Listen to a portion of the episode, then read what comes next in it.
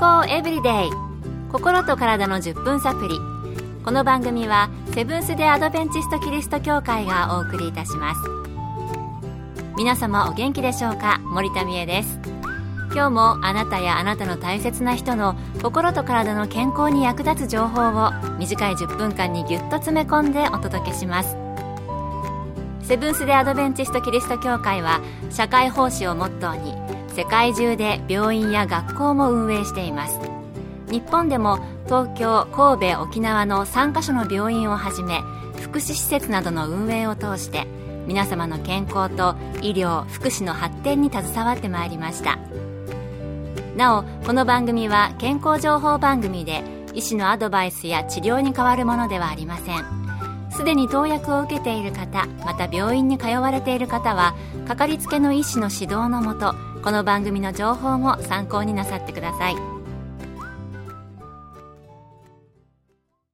夏子供たちは水遊び大好きですよね。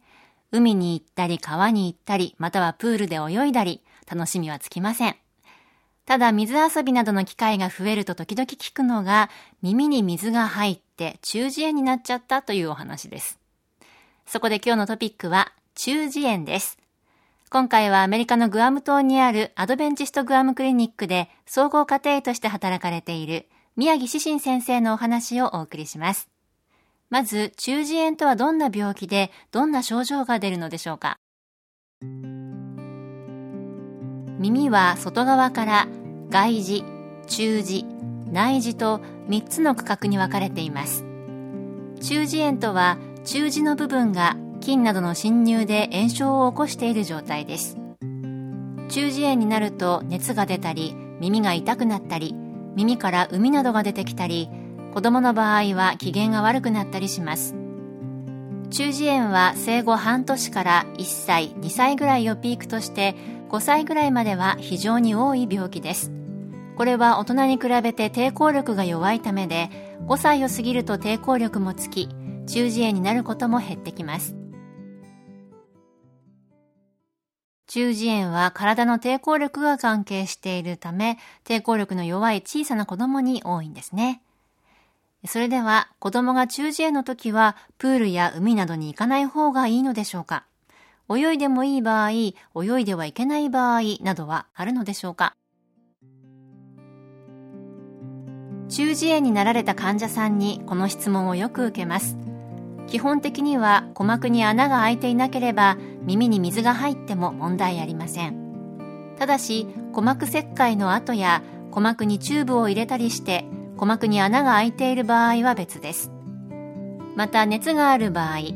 炎症が強い時期や副鼻腔炎になっていて状態が悪いのであれば数日プールや海で泳ぐのを控えた方が良いと思います。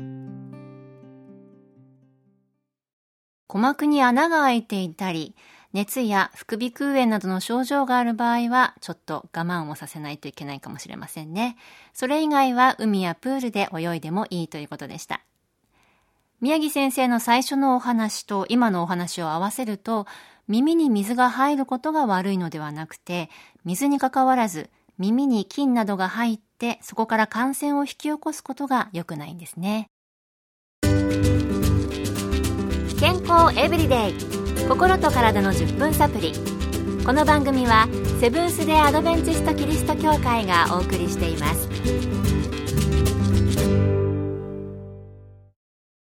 今日は中耳炎についてアメリカのグアム島にあるアドベンチストグアムクリニックで総合家庭医として働かれている宮城志信先生のお話をお送りしています。それでは中耳炎はどのようにして治療するのでしょうか？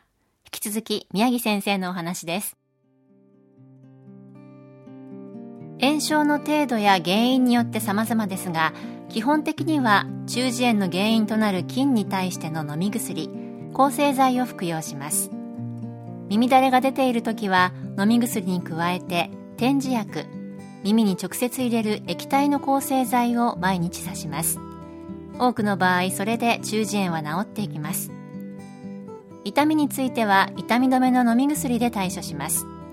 多くの場合それで痛みが取れますそれでも痛みや発熱鼓膜が腫れているのが続くときは中耳に溜まっている膿を出すことが必要になることもありますそうですよね。私の子供も、そして私もなんですけど、中耳炎になって病院に行った時は抗生剤をもらって使っていました。最後に、中耳炎の予防法はあるのでしょうか？そして家で何かできることはあるのかお聞きしました。全身的な健康管理が大切です。つまり、体の抵抗力を高めるために、乳児にはできるだけ母乳を与える。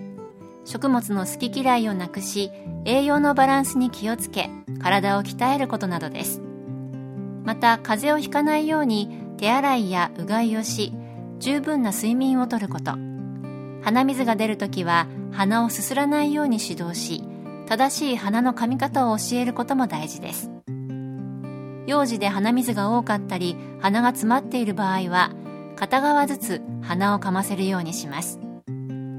新生児や乳児の場合は鼻を噛むことができませんので吸引のスポイトのようなもので吸い取ってあげる必要があります。また耳の痛みや熱が続いた時には我慢しないでかかりつけの医師に診てもらうことをお勧めします。小さい頃から栄養をつけ運動などで体力をつけること。風邪をひかないように手洗いやうがいそして十分な睡眠をとること。それから鼻が鼻水などですっきりしない場合も中耳炎になりやすいみたいですので正しく鼻を噛んで鼻の通りを良くしておくことも大事なようです。そして中耳炎は、私は急性中耳炎になったことあるんですけれども、とにかく痛い。これはね、身をもって経験しているのでわかります。もう頭を少しでも動かそうものなら、ぐわわわわわーんってこう何かで打たれてるみたいな感じで痛いんですよね。子供がなった時にはもうギャーって泣き出して、どれぐらい痛いかわかるし、もう看病していて切なかったのを覚えています。痛み止めが必要なこと確かにあります。我慢しないでお医者さんに行ってくださいね。そして中耳炎もですが、水遊びはくれぐれも安全に気をつけて楽しんでください。今日の健康エブリデイいかがでしたか？ここで沖縄県の名護キリスト教会があなたに送る健康セミナーのお知らせです。健康な毎日を送るためのライフスタイルを分かりやすくご紹介します。会場は沖縄県にあるセブンス・デ・アドベンチスト名護キリスト教会。日時は8月17日午後1時30分。18日午前10時と午後1時30分の3回です。講師は看護師の山室敦さんと理学療法博士の山室ケイティさん。入場は無料です。詳しくは名護協会健康セミナー名護協会健康セミナーで検索。また名護以外でも各地の教会で健康セミナーが開催されます。どうぞ番組ブログをご覧ください。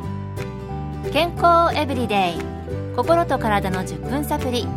この番組はセブンス・デー・アドベンチスト・キリスト教会がお送りいたしました。